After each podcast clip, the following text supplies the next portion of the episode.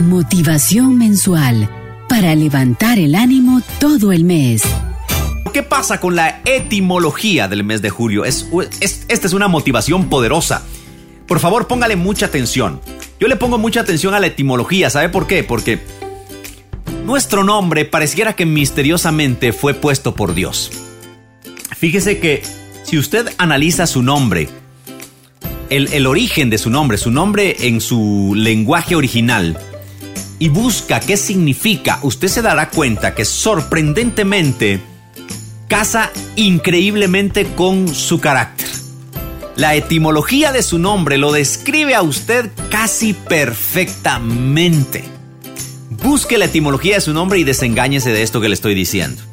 Pero mire, entonces la etimología de los meses a mí me habla mucho de la energía del mes.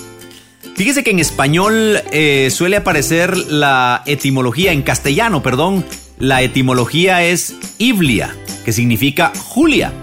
Y su derivado Julio es de las siguientes etimologías, que significa de latín de fuertes raíces. La fuerza de voluntad que tiene eh, Julio en algunas ocasiones es sobrehumana, ya que en raras ocasiones no consigue lo que se propone. Para los que se llaman Julio y para el mes de julio es un tiempo donde se ama la independencia, donde también hay que tener precaución porque eh, se puede perder de control por la fuerza de Julio y es posible que más de alguno se vea sorprendido. Ahora, ¿qué significa eso de fuertes raíces? Analicémoslo por separado. ¿Qué significa ser fuerte? Ser fuerte en el carácter humano significa tener buen ánimo, tener motivación, tener resiliencia para soportar los desafíos para luchar por las metas que uno se ha establecido. Así que este mes es un mes de ánimo, de motivación y de resiliencia. Por favor, tenemos que luchar por tener esas tres características en nuestro carácter. En el mes voy a ir dándole algún, pues, eh, analizando estas palabritas para entenderlas mejor. Ahora, eso de fuertes raíces pues nos habla de que para tener fuertes raíces tiene que haber pasado un tiempo a la oscuridad. Mire, esto es muy importante y creo que nos viene muy bien entender esto en el tiempo que estamos pasando. Para que se formen fuertes raíces, se necesita tiempo. Y este año más que nunca hemos pasado un tiempo en las profundidades de la contingencia. Pero sabe que esto está haciendo fuertes raíces en nuestro ser interior. Fíjese que ah, me puse a pensar para tratar de explicar mejor mi punto en qué plantas tienen raíces fuertes. Y hay dos básicamente de las que se habla de raíces muy fuertes, muy profundas. El bambú chino y la palmera. Son dos árboles que tienen una particularidad. Y esta es que tienen raíces muy fuertes y muy profundas.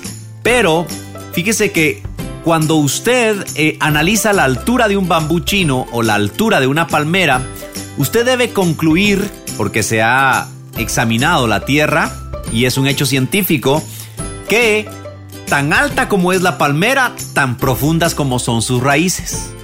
Tan alto como es el bambú, tan profundas como son sus raíces. Ahora mire, mire este ejemplo que le quiero lanzar, esta motivación que quiero sembrar en su corazón. Yo sé que han sido profundas raíces de tristeza, de escasez, de lucha, de temor la que hemos pasado los primeros seis meses del año. Pero si somos hábiles, podemos hacer que esa tristeza, esa contingencia, ese dolor, ese miedo, se conviertan ahora en nuestras raíces y que comencemos a crecer. Es que este año ha sido de la patada, usted me diría. Sí, lo sé, lo sé. Pero ¿sabe qué? Mire, árbol que tarda en crecer es un árbol fuerte. Si la economía tardó en crecer este año, Confiemos en que ese tiempo que hemos tenido guardaditos será un tiempo en el que vamos a manifestar en el siguiente tiempo raíces muy fuertes, éxitos muy grandes. Esperemos cosas muy buenas en la segunda mitad del año. Mire, pensar positivo no garantiza el éxito, se lo advierto. Pero pensar negativo sí garantiza el fracaso. Así que por favor ponga, abrace este pensamiento positivo que estoy tratando de trasladarle. Ahora, mire, una de las grandes ventajas de las raíces fuertes y profundas, que es lo que significa Julio, es que hace plantas, árboles fuertes, pero dóciles a la vez. Es decir, un árbol con raíces profundas es un árbol flexible, como el bambú chino y como la palmera. Son árboles que pueden resistir las tempestades, que pueden resistir los huracanes. ¿Sabe por qué? Porque se doblan. No son rígidos, se doblan ante el huracán pero una vez que pasa el huracán tienen la capacidad de volver a levantarse.